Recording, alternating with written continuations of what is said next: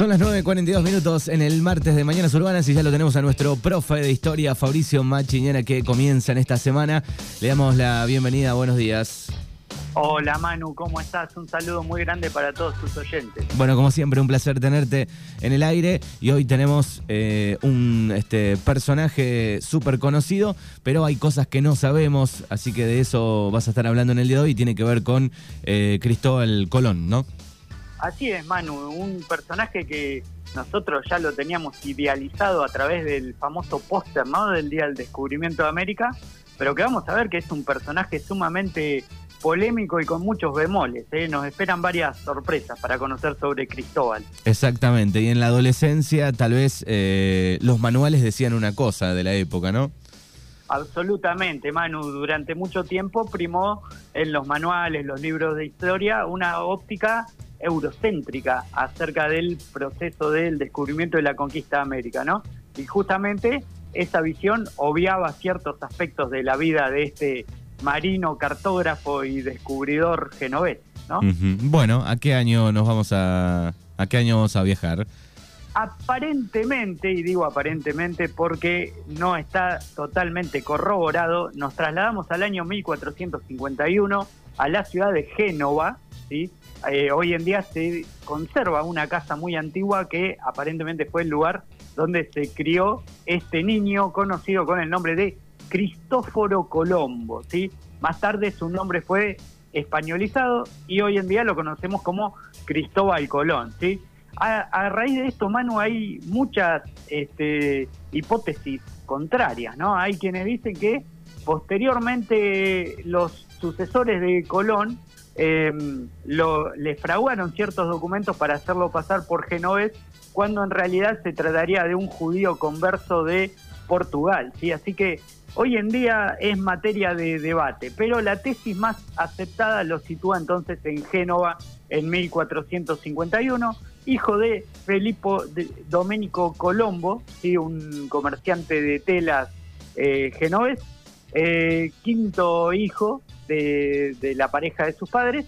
Y bueno, un Cristóbal que aparentemente gracias a la posición económica de sus padres pudo acceder a la educación en aquella época que esto no era tan frecuente y también se crió en Génova, ¿no? Un puerto donde hay una tradición marinera muy importante, o sea que de muy chiquito ya empezó a, mamar toda la, la, cuestión de la marinería y de la exploración marítima, ¿sí?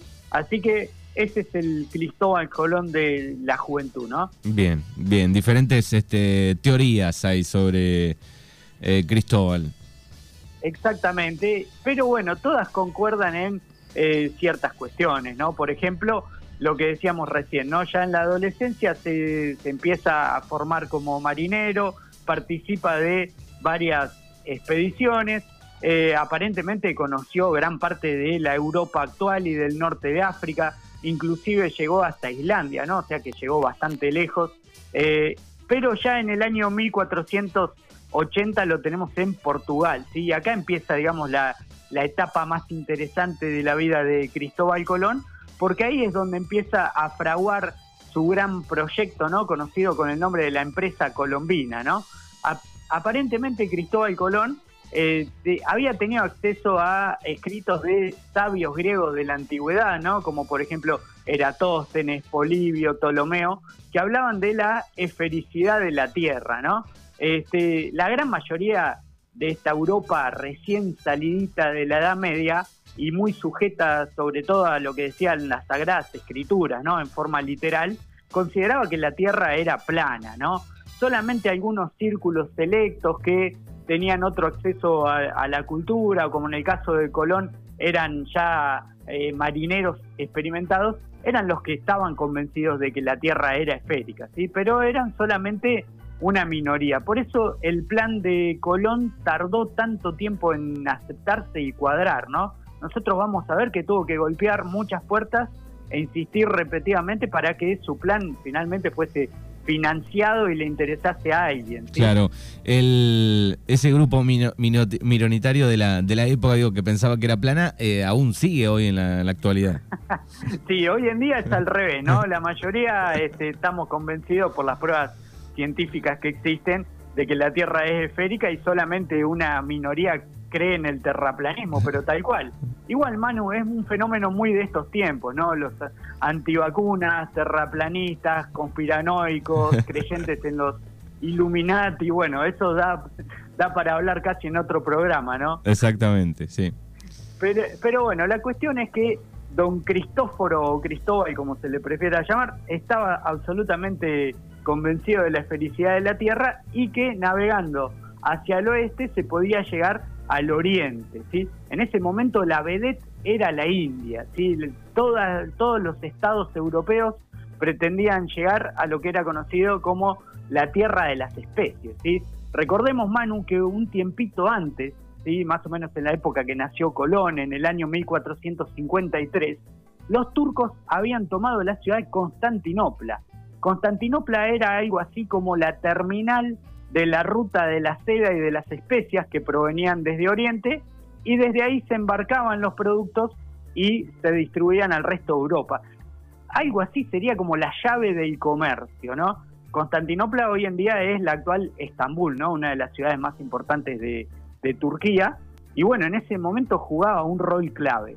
Cuando la ciudad cae en poder de los turcos, los turcos triplican el impuesto a las especias, ¿no? Por lo tanto, a los europeos se les hizo absolutamente imposible seguir pagando el, valor de esos productos y entonces empezaron a pensar en nuevas rutas hacia la tierra de las especias, terrestres no podían ser, porque los turcos no lo dejaban pasar, así que empezaron a pensar en eh, rutas marítimas, ¿no? Y acá los dos países que llevaron la delantera, si se quiere, para, para encontrar estas nuevas rutas fueron los países ibéricos, o sea, Portugal y España, ¿no? Se lanzaron como una especie de carrera hacia las Indias y los primeros que tomaron la delantera fueron los portugueses, o sea que Colón hizo bien en ir a ver al rey Juan de Portugal porque supuso que era, digamos, el lugar donde más le, le iban a abrir las puertas. Además, para ese entonces Colón se había casado con Felipa y habían tenido a su primer hijo, Diego Colón, o sea que ya estaba medio aquerenciado en Portugal, pero la cuestión fue que el rey Juan aparentemente consideraba, ¿no? a, partir de, las opiniones que le daban sus consejeros náuticos, de que Colón era una especie de charlatán, ¿no? Que lo quería embaucar, que ese proyecto este, se basaba, digamos, en un riesgo demasiado grande. Entonces, a pesar de la insistencia de don Cristóbal Colón, el rey no dio brazo a torcer y encima empezó a, sufrir una persecución religiosa, Manu, porque nosotros habíamos dicho que según las Sagradas Escrituras la tierra era plana, ¿no? Entonces, eh, por este tipo de creencias se creía que la teoría de Colón era herética, o sea que se tuvo que ir medio entre gallos y medianoche de Portugal porque la Inquisición le empezó a seguir los pasos. Bien, perfecto, hasta ahí vamos. ¿Cómo sigue? Hasta ahí vamos y encontramos entonces a un Colón que está ávido de encontrar quien le financie su, viaje. Eh, aparentemente mandó cartas y enviados a todas las cortes de los países europeos, a Inglaterra, a Francia, pero la verdad es que su idea parecía bastante descabellada, ¿no?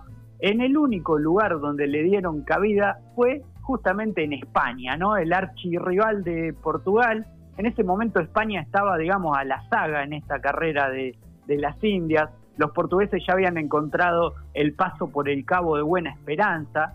O sea que los españoles, digamos, necesitaban cierto golpe de efecto para ganarle a los portugueses en esta carrera a las Indias. Eh, Colón encontró muy buena acogida en un lugar que se llamaba el Convento de la Rábida, donde fue protegido por una serie de, frailes y, y, de monjes de los que trabó amistad y estos mismos monjes le hicieron el contacto para ir a presentar su proyecto a la corte del el rey Fernando de Aragón y la reina Isabel de Castilla, ¿no? que en ese momento se habían unificado y formaron el reino de España. Y entonces, tras ocho años de espera, vos fijate, Manu, ¿no? todo el tiempo que Colón estuvo dando vueltas, eh, le terminaron aprobando su proyecto aparentemente tuvo una influencia fundamental la reina Isabel. Al parecer Fernando no quería saber nada con el proyecto, pero la reina Isabel creyó ciegamente en la palabra de, Colón y terminaron firmando lo que se conoce como las capitulaciones de Santa Fe, ¿no? una especie de contrato entre Colón y la corona española. La verdad es que en ese contrato Colón llevó las de ganar. Fue inmensa las atribuciones que le dieron.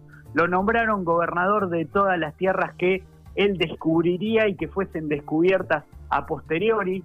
Se quedaba con el 10% de todas las ganancias que se obtuviesen en su viaje y además fue nombrado gran almirante de la mar océano. O sea que Colón acá no era nada tonto al parecer para autopromocionarse y le sacó unas cuantas privilegios a los reyes de España.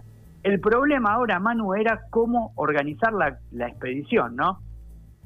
Bueno, ¿y qué información fue eh, recolectando, no? Se hablaba de, documentación ya del momento, ¿no? Que tenía que ver con, no sé, con los chinos, con vikingos, ¿no? Exactamente, es como que Colón tenía la certeza de que algo existía del otro lado del Atlántico, ¿no? Porque había relatos de muchos navegantes. Bueno, nosotros habíamos hablado la vez pasada, Manu, de los vikingos, que fueron los primeros, que realmente, los primeros europeos que pusieron. Claro, Se, se, habrá quedado con algún papel que dejó Floki, por ejemplo, ¿no? de los barcos. Exactamente. Nosotros habíamos dicho de Leif Erikson, ¿no? Bueno, se conocía, vos viste que Colón estuvo en Islandia, ¿no? Así que quizás ahí haya reunido algo de información. También en las Islas Canarias, las Azores, que son eh, islas que quedan en el Atlántico, eh, contaba la, leyenda que a veces llegaban ciertos objetos extraños, ¿no? Este, eh, ciertas artesanías desconocidas que no pertenecían a ningún pueblo europeo y Colón se, basó de toda esa información que andaba circulando por ahí. La cuestión fue cómo armar su expedición, ¿no? Por empezar le faltaban financistas. A pesar de que la corona este, puso parte del monto necesario, es como que de alguna manera no estaban totalmente seguros, por lo tanto Colón también tuvo que buscar financiamiento de la banca, ¿no? O sea que se fue como deudor. Eh, y por el otro lado también le costó mucho conseguir tripulante. Vos fijate, Manu, que en esa época partir en esa empresa, en ese proyecto, era aventurarse hacia la nada, ¿no? Inclusive de los más de 90 tripulantes que llevó Colón en sus tres carabelas, una gran parte los tuvieron que sacar de las cárceles, ¿no? Así todo hubo muchos presos que prefirieron quedarse encerrados antes que participar de la expedición. Así que vos fijate, ¿no? Eh, tenía un carácter casi de suicida. Eh, Colón, de todas formas, con, lo que logró recolectar le alcanzó para estas tres naves, ¿no? La, Santa María, que era la nao mayor, y las dos carabelas. La pinta, llamada así porque era la única que tenía una pintura de color rojizo, y la niña porque su este, capitán era Niño, un, un, hombre de apellido Niño. Así que con las tres carabelas salió del puerto de Palos en agosto de 1492 hizo una escala en las Islas Canarias, ¿no? donde se aprovisionó de todo lo necesario. Colón pensaba que eh, en un mes y medio nomás su viaje se iba a concretar. Eh, es, esto, Manu, partía de la base de que Colón, si bien acertó con la felicidad de la Tierra, creyó que las dimensiones eran mucho más pequeñas, ¿no? Al final la Tierra resultó ser mucho más grande y entre Asia y Europa se interponía ni más ni menos que un continente todavía no descubierto, ¿no? Entonces, Colón levó anclas de las Canarias, empezaron a navegar, pero el problema fue que una vez cumplido el plazo estimado por Colón, empezaron a mermar los suministros que habían llevado, parte de la mm, tripulación empezó a enfermarse de escorbuto, una enfermedad típica de los marineros que pasaban mucho tiempo en mar abierta, ¿no? Que porque viene del hecho de no consumir alimentos frescos como carnes y verduras, ¿no? Empiezan a faltar ciertas vitaminas en el cuerpo. Y por si fuera poco, la tripulación se le amotinó, ¿no? Porque eh, de alguna manera pensaron que Colón los estaba conduciendo directo a la muerte. Aparentemente los hermanos Pinzón lo ayudaron mucho a sofocar este connato de, de motín. Y el día 12 de octubre de 1492, un casualmente un marinero que había sido castigado, lo habían mandado al carajo. En ese momento el carajo era, digamos, la parte del mástil mayor donde había una especie de, barril, ¿no? desde donde se hacía el avistaje. Y ahí lo habían mandado a Rodrigo de Triana. Era el peor lugar en el mar, en el barco porque no había sombra, eh, era un lugar solitario, aburrido. De ahí el, de ahí el, de ahí quedó el dicho, ¿no? De ahí quedó el dicho de cuando mandás al carajo a alguien, ¿no? Eh, o sea que técnicamente no es una mala palabra. Exacto. Bueno, ahí este señor Rodrigo de Triana, que lo habían castigado y que gracias a eso pasó a la historia, fue el primero en divisar y realizó su, su célebre grito, ¿no? Tierra a la vista. La cuestión, Manu, acá esto nos permite ver la personalidad de Colón, ¿no? Eh, y, este aspecto polémico del que hablábamos.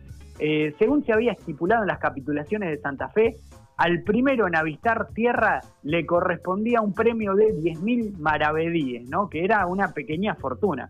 Entonces Rodrigo de Triana estaba muy feliz, muy alegre, porque además de ser el primero en avistar, iba a tener esta, esta renta monetaria, pero al parecer Colón le dijo que él ya la noche anterior había visto una lumbre que se lo había comunicado a un secretario, lo habían asentado por escrito y entonces el mismísimo Cristóbal Colón le arrebató el premio de 10.000 maravedíes a Rodrigo de Triana, ¿no? O sea que, digamos, le, pirateó el premio. Bien.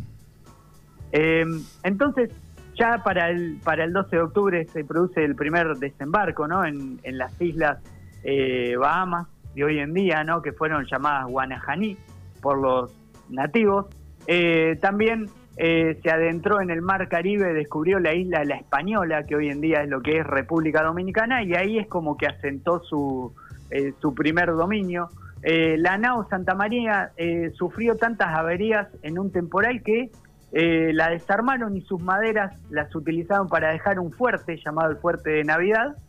Y Colón, ya para el año nuevo, emprendió viaje de nuevo a Europa para anoticiar a los reyes de, su descubrimiento. Consigo llegó a este, indígenas nativos, eh, ciertas plantas nuevas que no se conocían, y también llevó pepitas de oro, ¿no? Porque la idea de Colón era eh, aumentar la, codicia de los, de los reyes católicos, ¿no? Y es así que le financiaron tres viajes más. O sea que Colón pudo realizar cuatro viajes. Eh, en el tercer viaje, por ejemplo, Manu eh, logró descubrir tierras sudamericanas, ¿no? Lo que hoy es Colombia y Venezuela. Pero a, lo largo de este tercer viaje, a, a Colón se lo llevaron engrilletado rumbo a España. ¿sí? Al parecer este, lo habían denunciado los mismos colonizadores por los malos tratos que le daba tanto a los españoles como a los nativos. ¿sí? A los españoles en particular les retaseaba eh, todas las eh, tierras que supuestamente les tenía que proporcionar y en el caso de los nativos directamente los comenzó a esclavizar y vender. Por lo tanto, este, digamos, lo terminaron sancionando, ¿sí? lo metieron preso y le quitaron todos sus títulos, ¿sí? O sea que, eh, pobre Cristóbal Colón, eh, a pesar de todo lo que había descubierto, los reyes lo terminaron bajando de un ondazo. Bien, así que fueron cuatro viajes hacia el 1500, eh, el último, el cuarto viaje. Exactamente. Luego de, este pleito en el cual la, la corona lo despoja de varias de sus títulos y posesiones, eh, finalmente lo van a rehabilitar, ¿no? Le van a hacer como una especie de reconocimiento por todo lo, que le había granjeado en cuanto a ganancias a la corona y van a posibilitarle hacer un último viaje, ¿no? Que estuvo plagado de dificultades, eh, casi no la cuenta Cristóbal Colón porque los indígenas de la isla de Jamaica estuvieron a punto de, lincharlo y finalmente cuando vuelve a Europa ya vuelve demasiado cansado, avejentado, tenía una artritis galopante que prácticamente no lo permitía tener en pie, y es así que en el año 1506 don Cristóbal Colón muere en la ciudad de Valladolid, absoluta y completamente convencido de que llegó a la India. Por eso mismo a los nativos del lugar les quedó el mote de indios bueno, indios que han tratado, digo, en su momento, por lo que he visto, eh, relacionarse o tener algún contacto con quien él, a quien él representaba, pero eso nunca llegó, ¿no?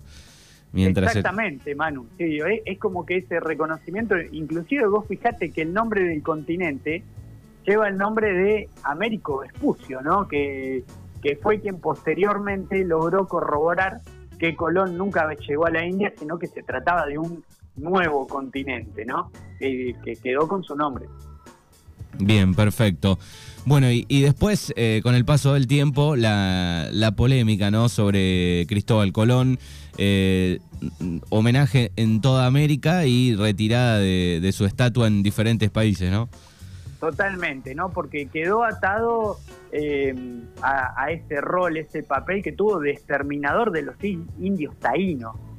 Los taínos eran los habitantes de la isla de la Española, ¿no? Que fue donde él puso su primer capital y directamente los eh, esclavizó y los terminó este, extinguiendo, básicamente, ¿no? Algo parecido pasó a posteriori con los indios caribe, ¿no? Que le dieron el nombre al paradisíaco mar de hoy en día, pero que es un pueblo actualmente extinto. Por eso mismo, Manu, en muchos lugares, lo que vos decías, el retiro de las estatuas, eh, la, reinterpretación de su rol en la historia, ¿no? Eh, inclusive, bueno, se preserva el diario de Cristóbal Colón, donde él hacía anotaciones de todos los viajes, y llamativamente la palabra que más se repite es oro, ¿sí? Esa es la palabra que aparece más nombrada, o sea que ahí está bien en claro que era lo que le interesaba a don Cristóbal. Posteriormente a su muerte, Manu, su cuerpo tuvo una serie de idas y venidas, ¿no? Actualmente se presume que parte de su esqueleto está en un gran mausoleo que le hicieron en Santo Domingo, ¿no? La capital de República Dominicana, y parte en la isla de Sevilla.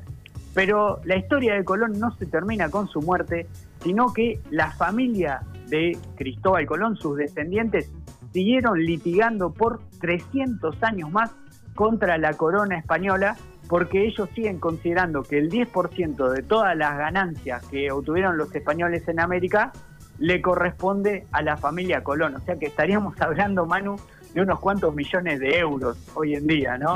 habría que mirar este cuántos apellidos eh, han quedado. Exactamente.